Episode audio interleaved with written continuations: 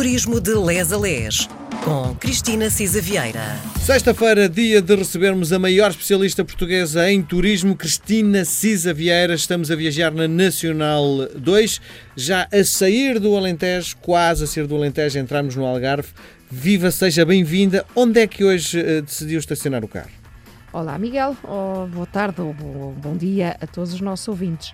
Desta vez vamos estacionar o carro em Castro Verde. Tínhamos chegado a Castro Verde uh, no, no, último programa, vindos de Aljustrel, é muito pertinho, 24 km entre Aljustrel e Castro Verde. Castro Verde uh, tem uma história muito rica. Uh, como sabemos, o nosso país tem uma história antiga e rica. Uh, no caso de Castro Verde, além da ocupação romana e de ter vestígios de facto muito interessantes da ocupação romana, uh, tem vestígios da ocupação humana muito, muito remotos. Neste caso, por exemplo, há algo muito interessante que é um, vestígios dos fenícios. É um período da nossa história que nós conhecemos menos, mas, enfim, ou pelo menos não é tão pregoado, digamos assim, realmente os vestígios romanos têm presença até hoje, continuamos, tínhamos ouvido, por exemplo, falar no vinho da talha, que uh, há dois mil anos... Implantado no nosso território. Exatamente, e que continua a ser usado, um, de facto, as metodologias romanas. Ora bem, aqui em, em Castro Verde nós temos uh, algo que, enfim, uh, não, é famoso, mas não é assim tão conhecido, que é o silabário da espanca.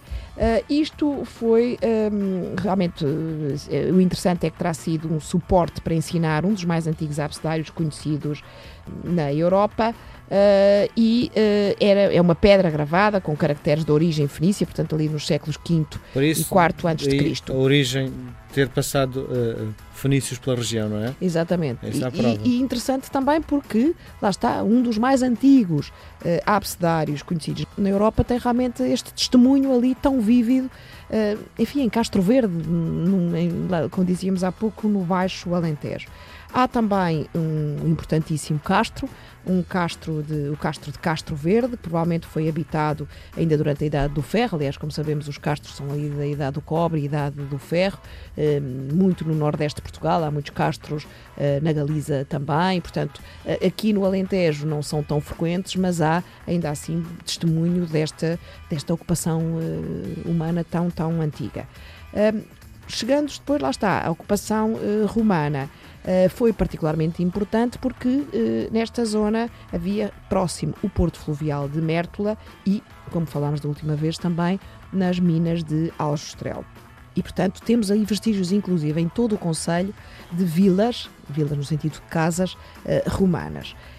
Castro Verde continua a ser palco de eventos históricos, foi ali perto que se travou a, a famosa Batalha de Urique entre Dom Afonso Henriques e os uh, mouros, e portanto foi aí que a derrota em 1139 uh, eh, dos mouros foi registada e que, enfim, permitiu depois ao Dom Afonso Henriques também subir ao primeiro rei de Portugal.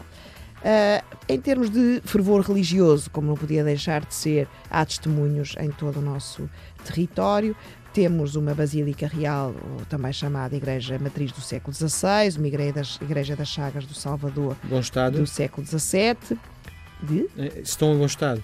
Eh, eu creio que sim. Estas eu já há uns tempos que não fui lá, eh, mas ao que vamos sabendo, realmente, a preservação, pelo menos do património religioso, é mais bem conseguida, digamos assim, do que o património civil. Há muita necessidade de intervenção no património civil. O patrocinador também é outro, não é? Diríamos que sim. sim. Uh, inclusive é também muitos dos crentes, não é? Sim. Não é apenas a igreja, mas muitos dos crentes contribuem, de facto, temos visto muito isto, os peditórios para reparar o teto, claro. isto e aquilo. Uh, ora bem, uh, há também ermidas, como são uma com um nome curioso, que é a ermida de São Pedro das Cabeças.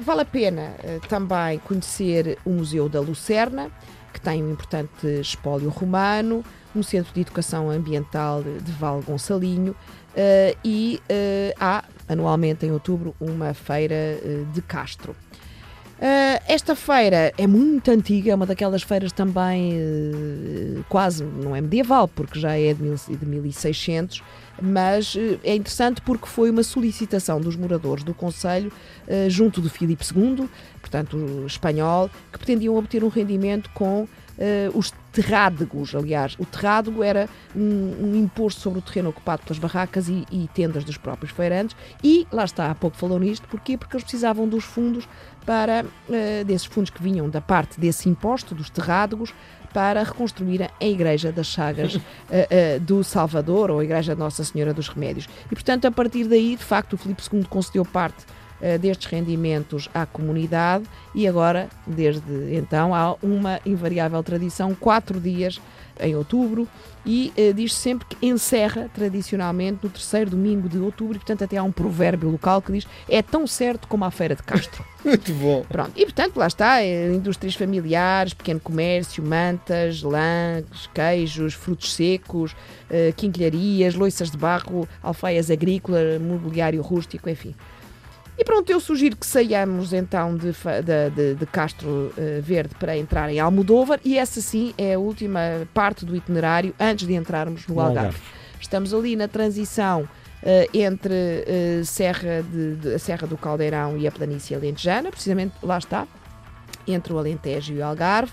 Uh, o município de Almodóvar aí tem muita tradição na produção de, de, de cortiça, de mel, de queijo de cabra e, enfim, uh, a famosa aguardente de medronho silvestre que na altura das gripes e das tosses é muito usada, diga-se de passagem. Só uma ressalva, para... Pedro Almodóvar, realizador espanhol, nada tem a ver com esta hum, localidade em Não Portugal. creio, a não ser que tivesse tido algum antepassado por cá passasse, mas creio que não. Uh, mas por acaso é um bom gancho de comunicação. Sim, sem dúvida. Enfim, Almodóvar, aquela vilinha ali pacata, uh, deu origem a um realizador nada pacato. Sim. Ora bem, uh, ali em Almodóvar há uma igreja matriz do século XVIII, tem de facto, é muito simples, mas tem uns altares laterais muito, muito ricos e sobretudo um altar mor, mas dado construir por Dom João V, que é uma peça extraordinária pela sua sumptuosidade. Um, é interessante também que em Almodóvar, no século XVII, no convento de São Francisco, diz-se que foi a primeira uh, espécie da Universidade de Teologia uh, no sul de Portugal. De facto, nós temos esta presença também. Há uma carga religiosa, religiosa gigante. gigante. Então, na edição de hoje, não é? é, é pronto, hoje é uma edição Mas a questão é. Para a cultura religiosa. É assim, será que os alentejanos são mais religiosos que os habitantes do resto do país? Creio que não. Quantidade Aliás, de igrejas que, que falou nesta edição, já viu? Uh, eu acho que é uma presença muito contínua. No caso também uh, do Alentejo, muito ligada a. Pronto, a grandes senhores, não é? A, a, aos latifúndios, à, à grande propriedade, uh, mas não é tanto isso que passa. Ou seja, apesar de tudo, os vestígios, inclusive muçulmanos, diz-se que realmente os grande, o grande berço da cristandade é muito mais ao norte claro. do país, não é? Mas ainda assim, grandes conventos, grandes escolas, eh, grande presença de uma arquitetura religiosa imponente também se verifica no Alentejo. Aliás, tínhamos falado que alguns vestígios eh, aquelas formas circulares das igrejas, misturando um pouco até a, a, a arquitetura muçulmana com eh, a arquitetura religiosa.